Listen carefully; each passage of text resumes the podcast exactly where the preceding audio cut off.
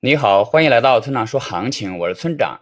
现在是北京时间六月二十一日的上午八点零五分，BTC 即时价格三五四九四 U。我们先来看今天的行情，那市场转变的速度比预想的要快很多。昨天还是一副要大跌的架势，那今天就来了个微型反转。那虽然目前仍旧是空头趋势，但三万三千点附近成为这一次下跌的底部的概率很大。接下来很有可能再次上攻四万两千点。那结构上，下方短期支撑在三万五到三万五千三这一区间，那上方压力在三万六千四百点附近，突破三万六千四百点就会上攻三万八千点。那总结一下就是短期见底了。接下来是交易思维模块。那我在很早之前就说过，交易的时候不要预测行情，因为一旦你有了预测行情的想法，就难免会加入主观情绪。如果行情没有按照预测的那样发展，你就很容易抵触它，从而与情绪作对，最终导致扛单并造成重大损失。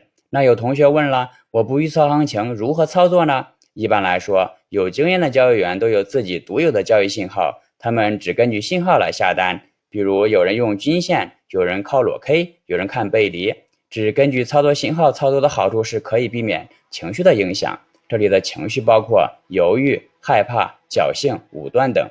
要知道，情绪是你交易路上的最大敌人。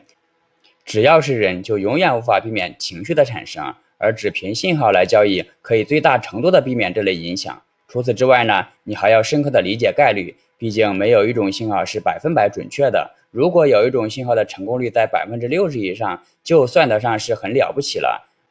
若你不理解概率的话，就很可能永远走在寻找更准确的信号的路上，从而浪费了大把的时间。好了，以上就是本期节目的全部内容。如果你想参考我的最新操作，请查看今天的策略版分析。拜拜。